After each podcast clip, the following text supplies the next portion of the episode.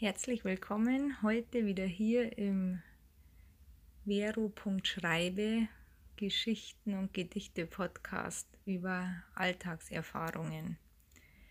Heute lese ich euch ab Seite 17 aus meinem Buch vor und ich starte jetzt. Ich freue mich drauf. Danke fürs Zuhören.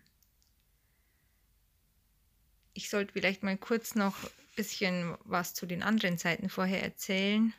Fällt mir gerade so ein, Planänderung. Ähm, ja, die Story von gestern, es ging eigentlich,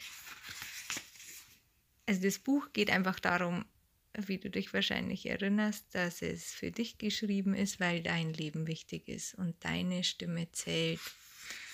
Und dieses Lebensgefühl, von dem ich hier immer gerne in diesem Buch spreche, dieses im Alltag sich frei zu fühlen, das, ich merke es immer wieder, da stoßen einfach die Worte an alle Grenzen und jeder kann das nur für sich selber entdecken und spüren und da braucht es Mut und Hingabe und Liebe und Wohlwollen mit sich selber sich auf diesen Weg zu machen, immer ehrlicher zu werden mit einem selber.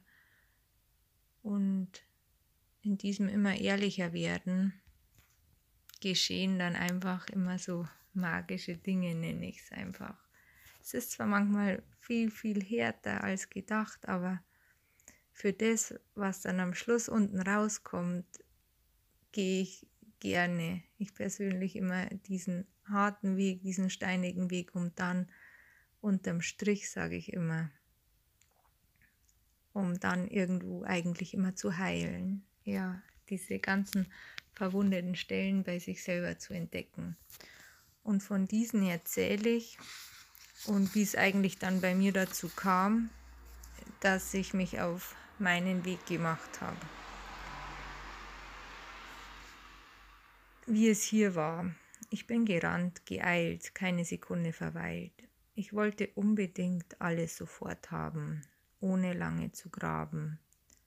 Dann hatte ich alles und nichts war wie gedacht. Nur eins war klar, es war Schicht im Schacht. Ich war ausgelaugt, ausgesaugt und wusste nicht warum. Alles hing krumm herum. Was tun? Soll ich mal ruhen? Was soll ich machen? Über mich lachen. Sich nicht vergraben und verstecken, sondern beginnen zu suchen Passende Lektüre finden, surfen im Internet, fündig geworden. Achtsamkeitslehre, Yoga, Glaube. Theoretisch richtig verzückt das Lesen der neuen Erkenntnisse. Alles hier im Jetzt verrückt.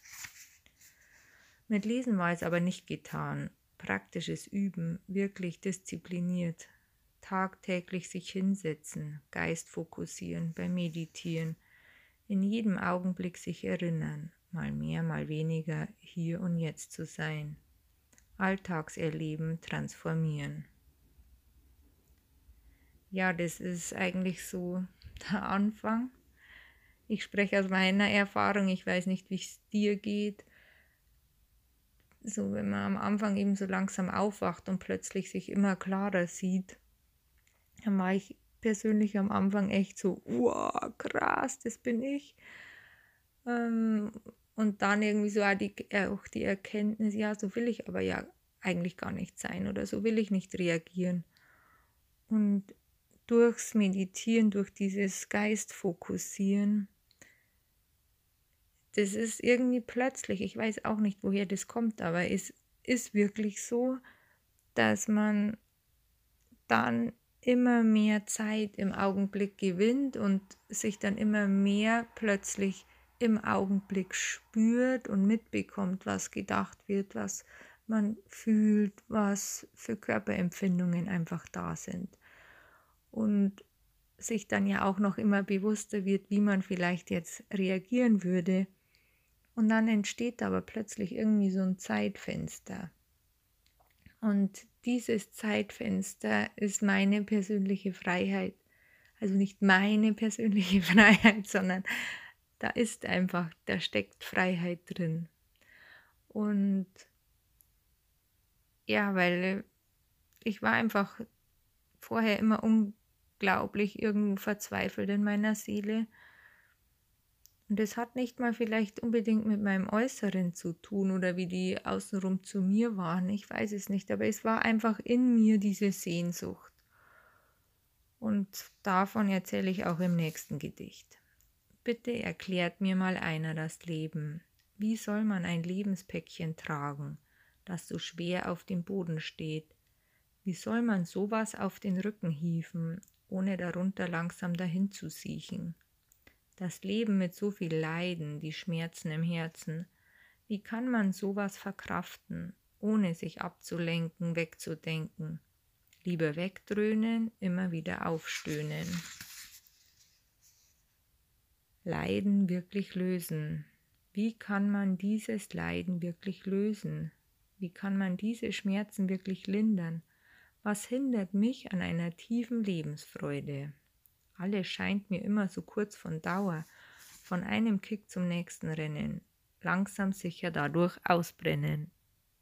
Meine Frage ans Leben, muss ich das noch länger ertragen? Ja, jetzt bin ich auf der Seite 20. Ja, wie geht's dir damit? Also wenn du jetzt so diese Sachen hörst, ich weiß nicht, ob du schon irgendwie Erfahrungen damit gemacht hast, wie es dir jetzt im Moment in deinem Leben geht, wie du dich fühlst mit deinem Sein, mit deiner Person, was du mitbekommst von dir selber, ob du dich dem irgendwie ausgeliefert fühlst, wenn du jetzt zum Beispiel austickst, rumschreist, du total genervt bist, du das einfach irgendwie nicht mehr erträgst, was hier ist und du dich dann oftmals wunderst, woher überhaupt diese Reaktion kommt. Ja, ich würde sagen, ich mache jetzt Schluss. Ich gehe jetzt ins Bett. Ich wünsche dir noch einen schönen Abend oder auch einen schönen Tag, wenn du jetzt das vielleicht am Morgen anhörst. Guten Morgen, keine Ahnung, das ist ja das Schöne am Podcast. Er ist 24 Stunden am Tag hörbar, ja, also bis zum nächsten Mal. Danke fürs Zuhören. Der Podcast Vero.schreibe Gedichte und Geschichten über Alltagserleben.